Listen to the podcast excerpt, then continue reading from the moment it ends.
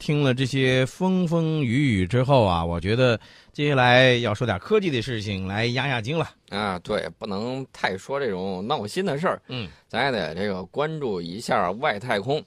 最近呢，美国的这个天鹅座飞船呢飞抵了国际空间站，这次去带了很多新家伙事儿，嗯带了有新版的 3D 打印机啊， ，3D 打印机啊，当然，我们都知道这个三 D 打印机现在呢是特时髦、特流行的一个东西，是吧？对，而且呢，它能够打印不同的一些这个，包括食物，听说都能打打印出来，是吧？对，没错啊这个美国航天局二零一四年的时候，曾经给空间站送过去一台这种三 D 打印机，嗯这次送去的是这个打印机的升级版本，大小是老版本的两倍，嗯，能够打印更大尺寸的零件和设备。你说把这个三 D 打印机弄到外太空是干什么去了呢？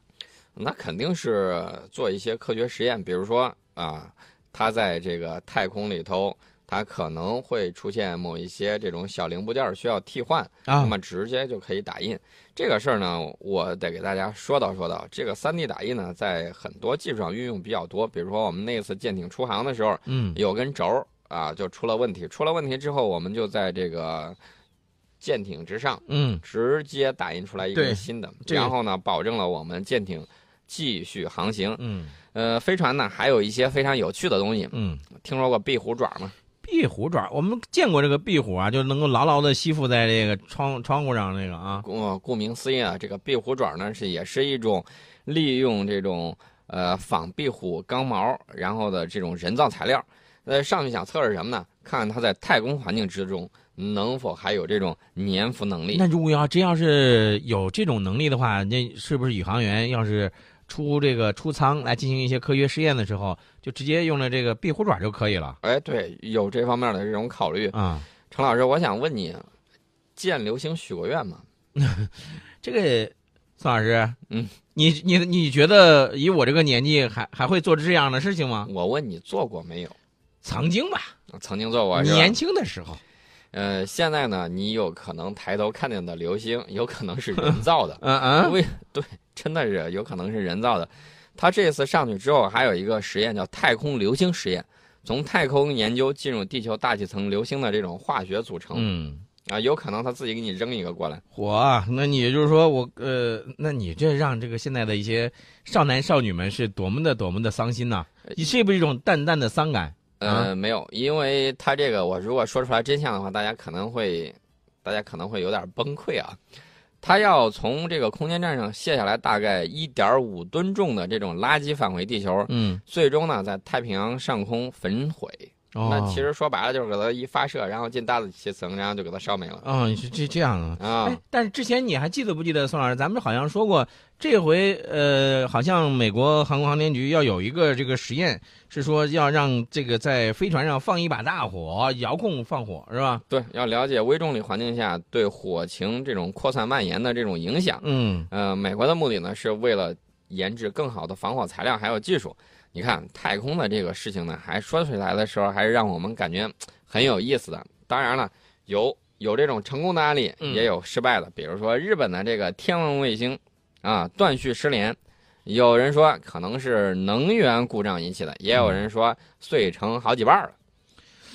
哎呀，这个能源故障引起来的这个日本的这个天文卫星出现了这种失联的这种情况，因为我们都知道科学技术这个还是嗯大家都在探索的过程当中，而在探索的过程当中可能会出现一些这样那样的一些问题。日本的技术不成熟，嗯你我你就直接跟你说吧。不是宋老师，你看我说话就比较委婉，你就说话就比较直接，对吧？，比如啊说，如果是它那儿电池爆炸了。嗯它这个卫星呢就会不停的旋转啊，就不停的转圈儿。嗯那么它不停转的时候，这个卫星天线呢就不能稳定的指向地面方向，嗯呃，从而呢无法跟地面正常通信嗯啊、除了它这个卫星之外呢，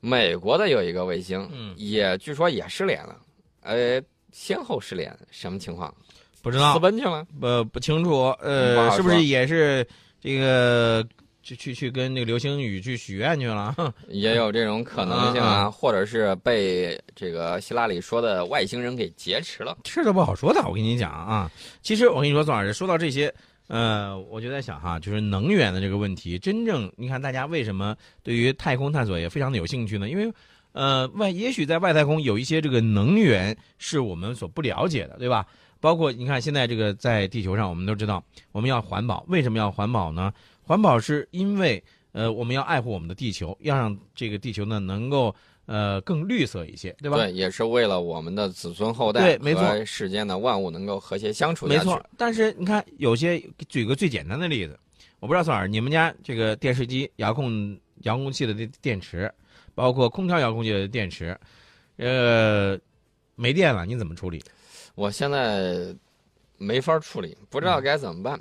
攒了一盒子是对，啊吧？第一我怕扔了污染环境，就对不想跟这个垃圾一块儿扔。对对，另外呢，这个东西也不知道到底该怎么办，所以呢就存了一堆。存了一盒子，大家嗯都是这种问题、啊。呃，但是我们看到了这个，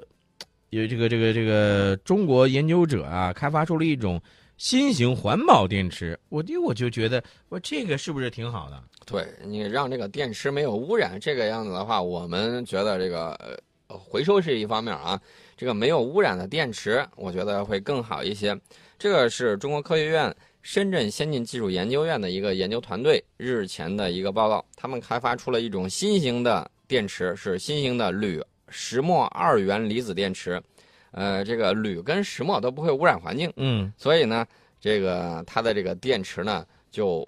非常的环保。除了这个之外，我们会想，哎，那你这电池环保了，成本会不会高？到底这个电力会不会比着我们用的最多的这种锂电池嗯会不会有所下降？嗯哎，告诉大家一个好消息，它这个呢能够克服传统锂离子电池的一些局限。嗯，铝还有石墨这个东西都比较便宜，对，成本呢就比较低。嗯另外呢，它这种新型电池的重量、体积还有材料成本嗯降，就是减低是非常明显的，嗯能量密度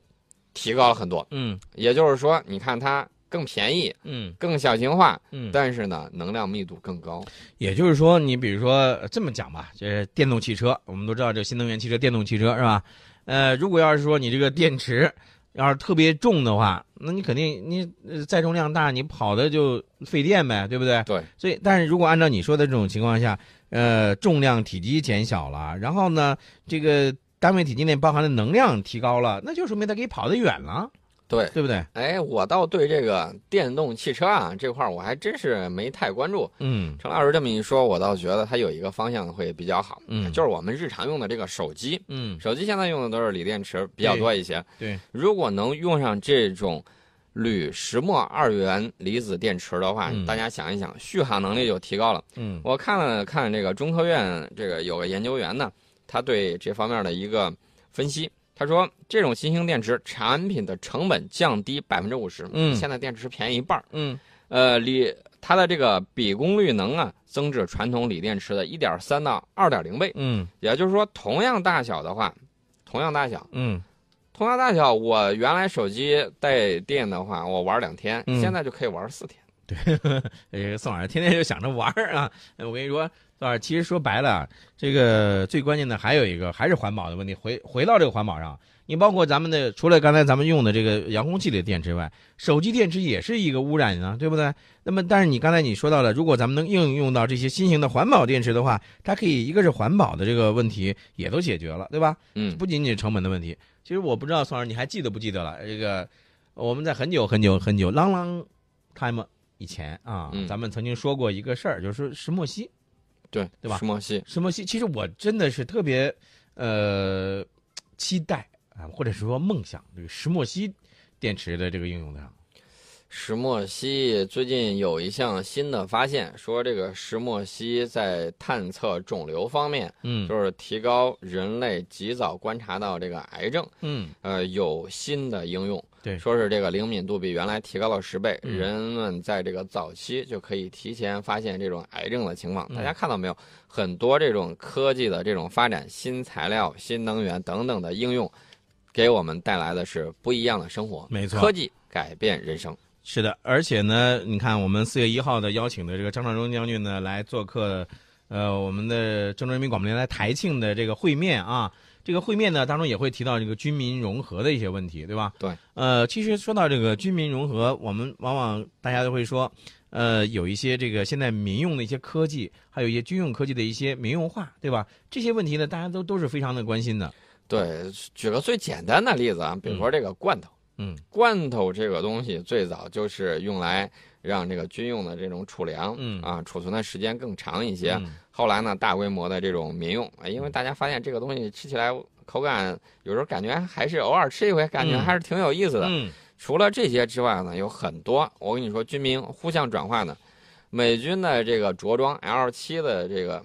就是这个七层嗯穿衣理论，其实呢，我觉得它就是从户外装备的这嗯个七层穿衣这个里头直接移植过去的。嗯然后呢，它再开发这种军用方面的这种新材料，嗯然后呢，导致这个户外户外产品市场嗯不断的在发展。